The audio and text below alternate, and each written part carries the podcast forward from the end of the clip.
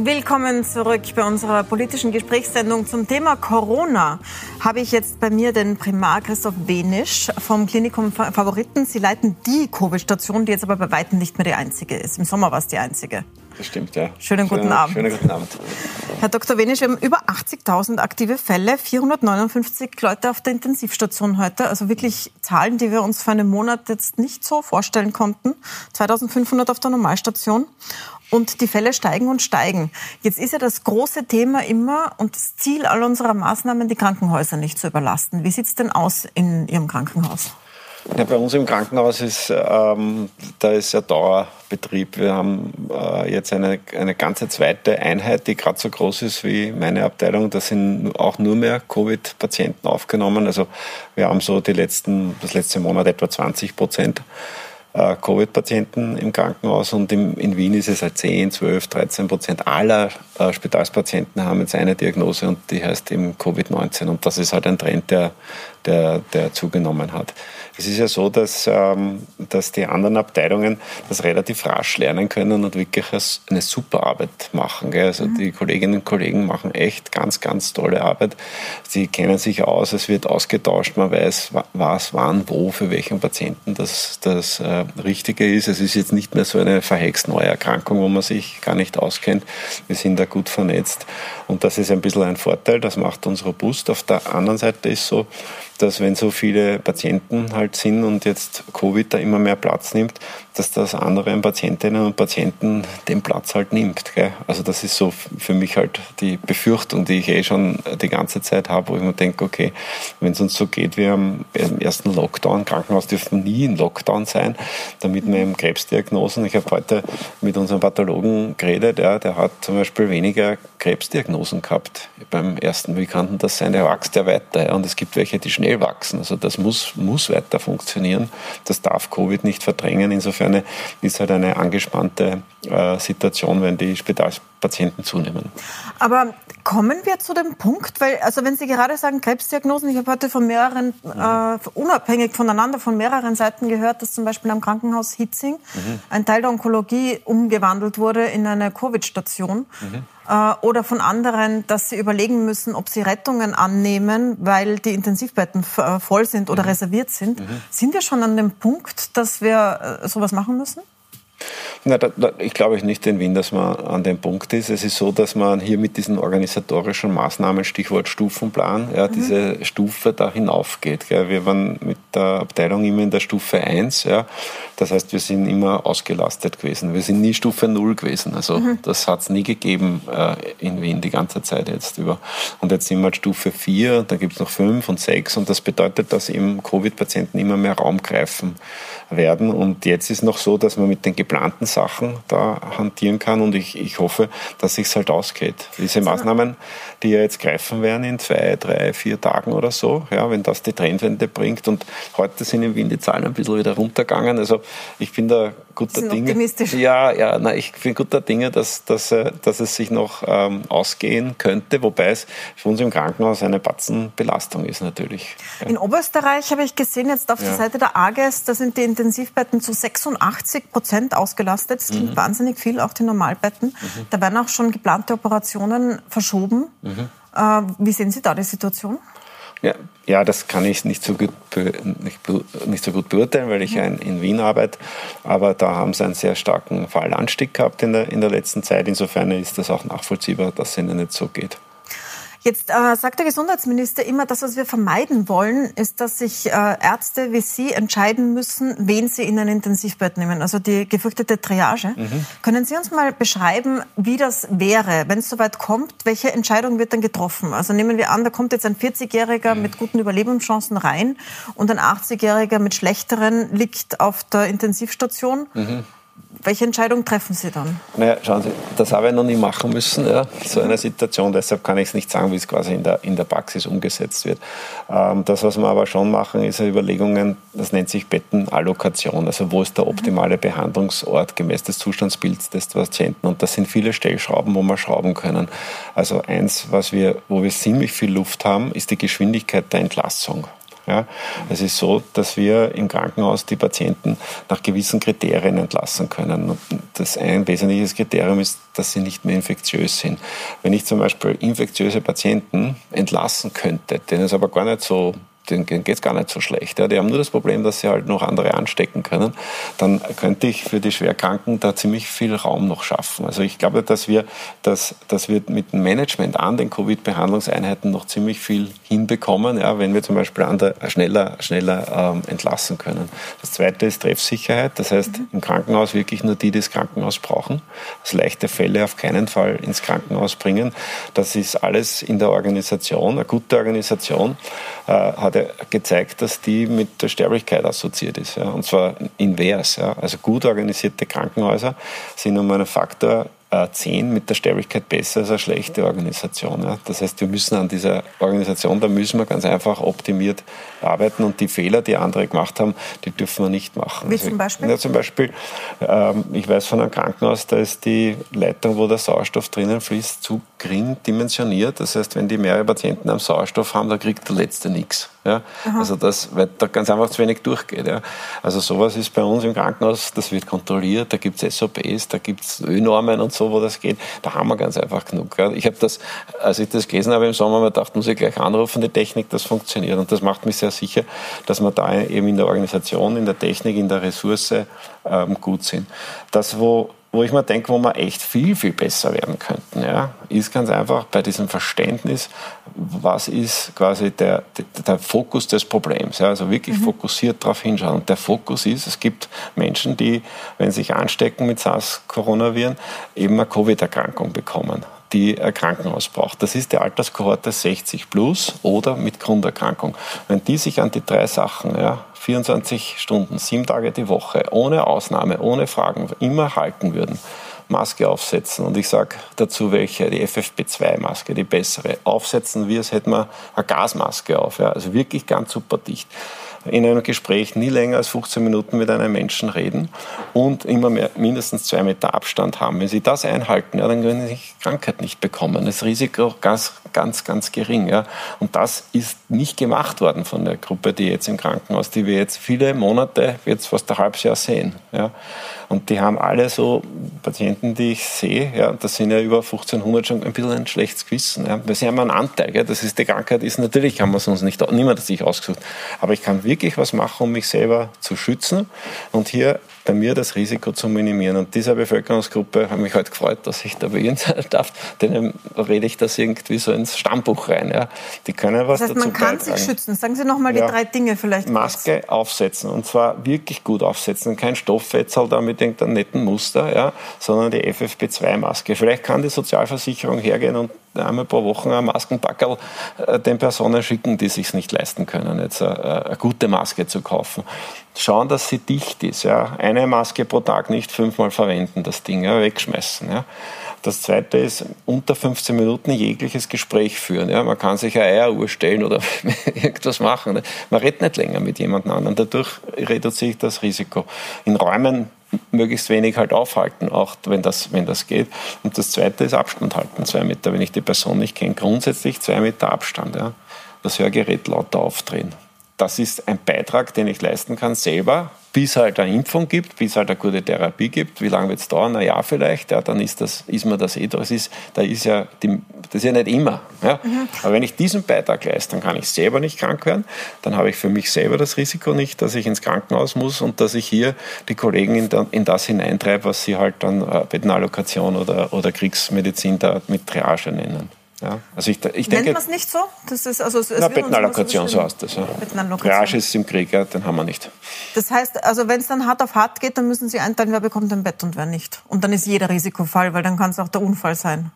Ja, Oder hat der das, Unfall dann Vorrang Sie, vor dem alten Das sind Dinge, das, die wir ohnehin permanent machen. Also wir machen es jetzt unabhängig von einer Covid-Diagnose oder was weiß ich, äh, Geschlecht oder Alter oder sowas. Das hängt mit dem Krankheitsschweregrad in erster Linie zusammen und der Verfügbarkeit. Das sind tagaktuelle oder nachtaktuelle Entscheidungen. Das rennt die ganze Zeit. Also solche Situationen haben wir, haben wir immer wieder, ja, dass wir in der Situation kein Bett haben. Ich vergleiche es zum Beispiel, ja, wie Wiener sind halt für die Wiener zuständig. Ja. Mir ist schon mehrmals in meiner Karriere passiert, jetzt in Wien, Wien, dass ich einem Patienten äh, Endokarditis, ja, ähm, muss akut operiert werden, weil die Klappe ausgerissen ist. Jetzt sind alle Wiener OPs gerade besetzt in der Nacht. Ne? Da rufen wir in Niederösterreich an, wieder im Hubschrauber nach St. Pölten geflogen und dort operiert. Da helfen wir uns aus. Das Gleiche gibt es in die andere Richtung auch. Ich habe in Graz gearbeitet, da ist mir auch ein Patient aus Kärnten gekommen, ja, weil es dort mhm. gerade nicht was machen konnten. Das ist eben, da hilft man sich aus. Ja. Also da, das ist was, man kennt sie ja, ja arbeitet schon länger da zusammen. Und deshalb denke ich, so Dinge wie Kriegsmedizin, zu dem wird es äh, niemals, niemals kommen können bei uns da.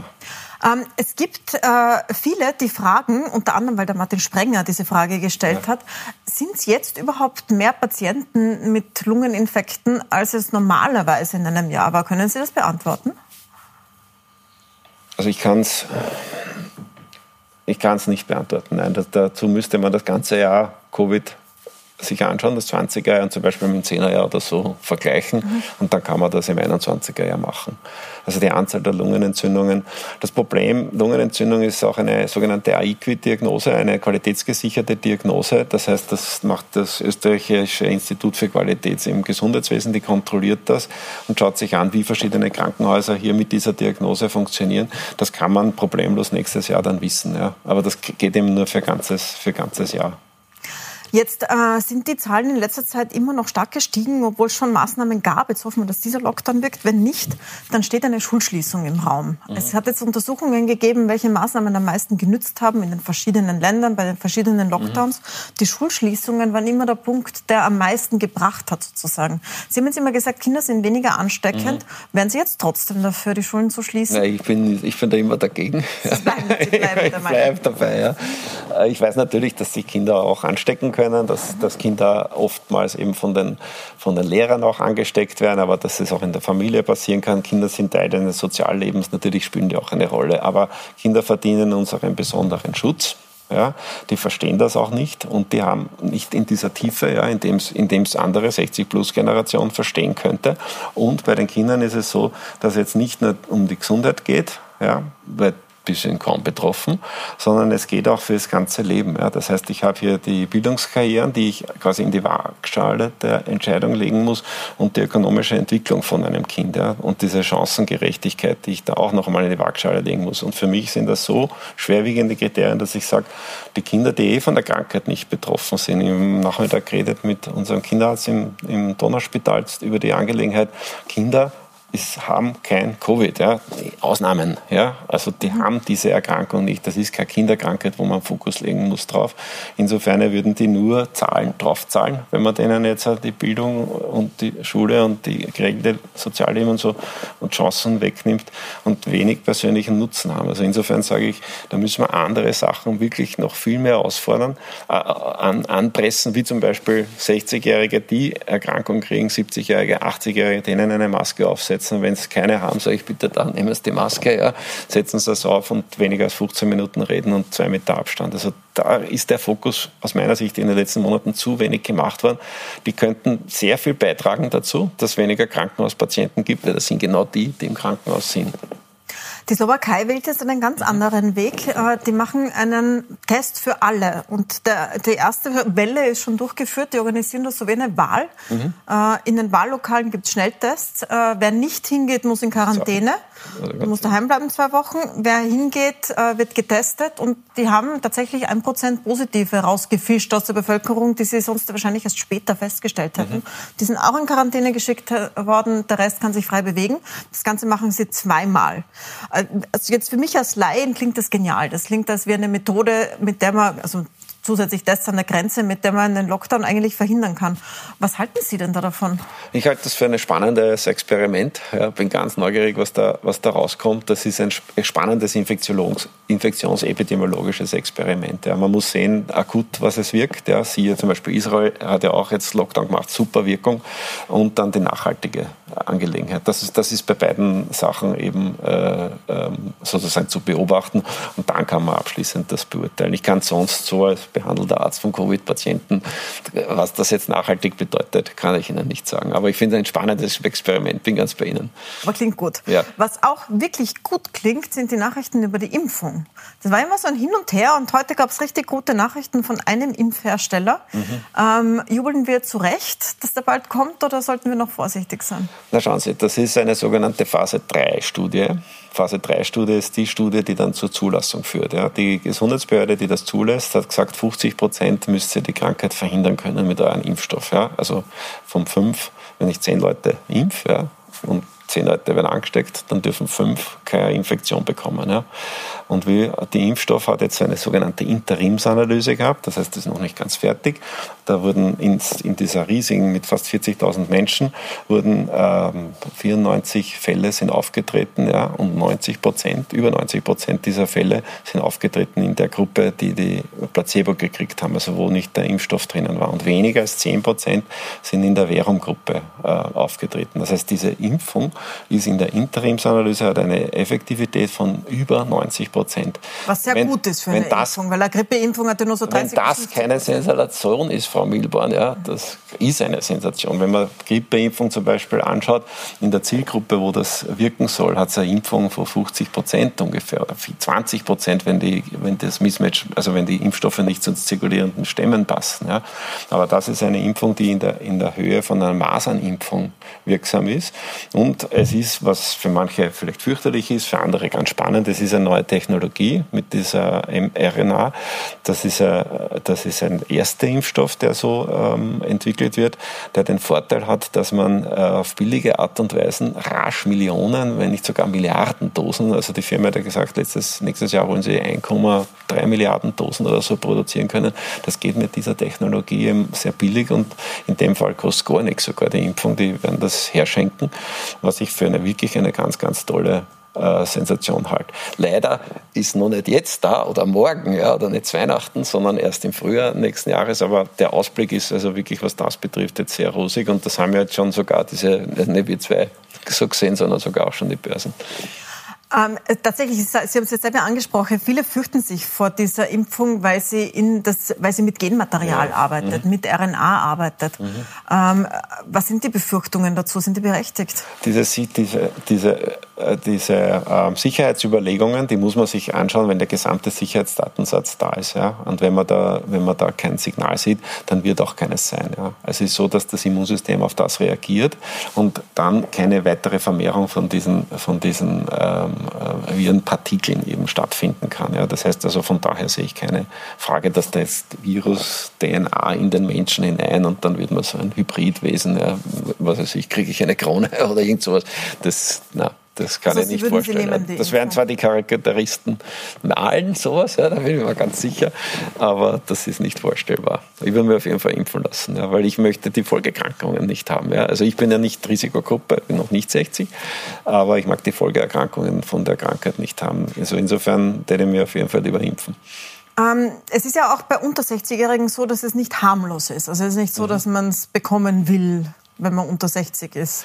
Naja, haben, es ist in den meisten Fällen ein selbstlimitierender Virusinfekt. Da brauche ich gar nichts, ja, außer ja, ähm, einen guten Tee ja, und ein warmes Bett, wo ich mit das auskuriere. Ja.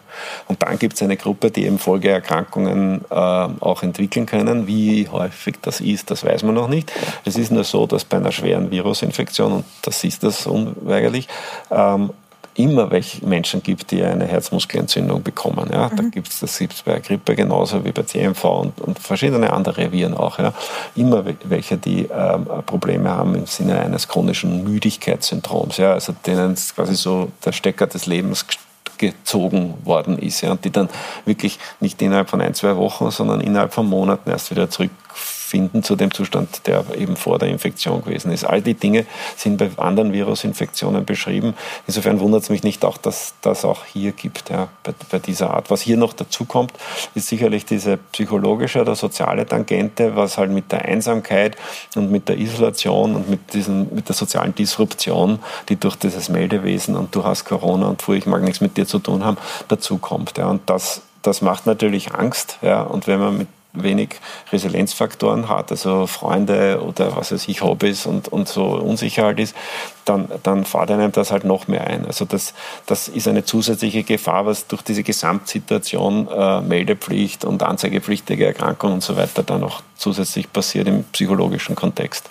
Dann möchte ich zum Schluss noch zu, also zu, Ihrem, äh, zu Ihrem eigentlichen Gebiet der Behandlung kommen. Ja. In zwei Teilen. Das eine haben Sie jetzt schon eigentlich angedeutet. Viele fragen uns, was soll ich tun, wenn ich zu Hause bin? Also ja. wenn ich jetzt nicht so krank bin, dass ich ins Krankenhaus muss, mhm. kann ich irgendwas machen, weil man ja eigentlich mit dem Hausarzt kaum Kontakt haben kann. Ja. Da müssen es, genau, ja. Was soll man tun, wenn man jetzt positiv ist, zu Hause ist? Was kann man tun? Also das, das Erste, das Wichtigste ist, ähm, dass, Sie, dass, dass Sie diese Periode 7. bis 10. Symptomtag, das ist kritisch. Ja. Da müssen Sie sich selbst beobachten, ja, wirklich wie ein Hypochonder quasi. Ja. Also ganz, ganz vorsichtig ja, und schauen, wie geht es mir da Tag 7 bis 10 von, der, von dieser Diagnose. Vom Test an quasi, Nein, nicht vom Test, von dem Symptombeginn an. Vom, vom Symptombeginn, an. an. Und das sind im Wesentlichen drei Sachen, die man anschauen muss. Das eine ist, wie ist mit meiner Atmung, ja, funktioniert die Atmung. Sie wissen ja, dass man so eine Geschmacksstörung oder eine Geruchsstörung kriegen viele. Und es gibt da bei der Karotisgabel gibt es einen Sauerstoffsensor. Ja, der, ist, der tut im Blut das Sauerstoff quasi messen, wie die Sauerstoffkonzentration ist. Und das sind auch Nervenzellen letztlich, die da betroffen sind von der Infektion, wird kaputt gemacht. Wenn der Sauerstoffsensor das Blutsauerstoffkonzentration nicht messen kann, dann weiß das Gehirn nicht, dass der Blutsauerstoff gesunken ist. Ja? Und, äh, und wenn der eine Zeit lang unten ist, ja, kommen natürlich Sauerstoffmangelerscheinungen in verschiedenen Organen vor. Ja? Aber die kriegt der Mensch nicht so schnell mit, ja, weil er Reserven hat als solches. Und da braucht man was, ein sogenanntes Pulsoximeter. Das klipst man sich da drauf auf den Finger, ja, soll warm sein, ja, und dann soll dieser Wert über 95 sein. Das heißt, ja. am besten bestellt man sich das am Anfang der Krankheit das, gleich, damit man das, Tag 7 bis 10 Sauerstoff Genau, das messen. sollte man messen, ja. Mhm. Und da steht auch Herzfrequenz und so weiter und das soll halt unter 100 sein und, die, und das Puls, das soll über 95 soll die Sättigung sein, ja. Also und über 92 auf jeden Fall, bei Schwangeren muss es über 95 sein. Wenn es unter 95 ist, ja, in anderen Ländern, Norwegen zum Beispiel, da ist es bei 94 oder die Schweizer, die haben das sogar mit dem Handy, wird das dann zum praktischen Arzt auf die mhm. Internet und so weiter geschickt. Ja. Also da, da gibt es so EDV, elektronische Lösungen auch für, aber das braucht man eigentlich, da kann man selber, weil 95 kann man lesen, wenn es drunter ist, anrufen, Krankenhaus. Ja. Das ist ein Alarmzeichen. Ja. Und das zweite Alarmzeichen ist, ähm, ist eben, wenn das Fieber wieder kommt. Ja. Ein mhm. zweites Fieber, also, also Fieber, Fieber, Fieber weg, ja. Fieber kommt wieder. Das kann entweder sein bakterielle Zusatzinfektion, 20 Prozent der Fälle haben das, oder es kann sein eben diese, diese Immun, diese Immunantwort, äh, diese mhm. Immun, also diese überschießende Immunantwort, wo man dann eine andere Therapie braucht. Also das sind alles Sachen. Zweites Fieber ins Krankenhaus, Sättigung unten ins Krankenhaus, Zunahme Atemnot ins Krankenhaus. Aber bis dorthin ist man zu Hause, trinkt seinen Tee, ja, und schaut, dass man halt mit den Fiebermitteln eher sparsam ist, weil das Fieber ist antivirale Kraft, ja, die der Mensch eingebaut hat. Also mhm. das soll schon sein, aber man muss halt viel trinken. Also nicht Fieber senken? Eher, eher nicht, eher nicht Fieber senken, ja. Professor Wenisch, herzlichen Dank für die ärztlichen Tipps. Bitte schön. Bei Ihren bisherigen Besuchen hier haben danach oft Leute geschrieben, zumindest weiß ich, wenn ich es bekomme und es wird schlimm, dass ich zum Herrn Professor Wenisch auf die Station komme. Ja, das sind viele schon. Das ist, das ist, jetzt nicht mehr der Fall, bei Ihnen ist es voll, aber ja. danke trotzdem für den positiven Ausblick und für den unerschütterlichen Optimismus. Ihnen danke ich fürs Zuschauen. Wenn Sie die ganze Sendung noch mal sehen wollen, schauen Sie auf puls24.at oder natürlich auch auf dem Podcast auf den verschiedensten Plattformen. Dort können Sie es auch weiterempfehlen empfehlen. Danke fürs Dabeisein.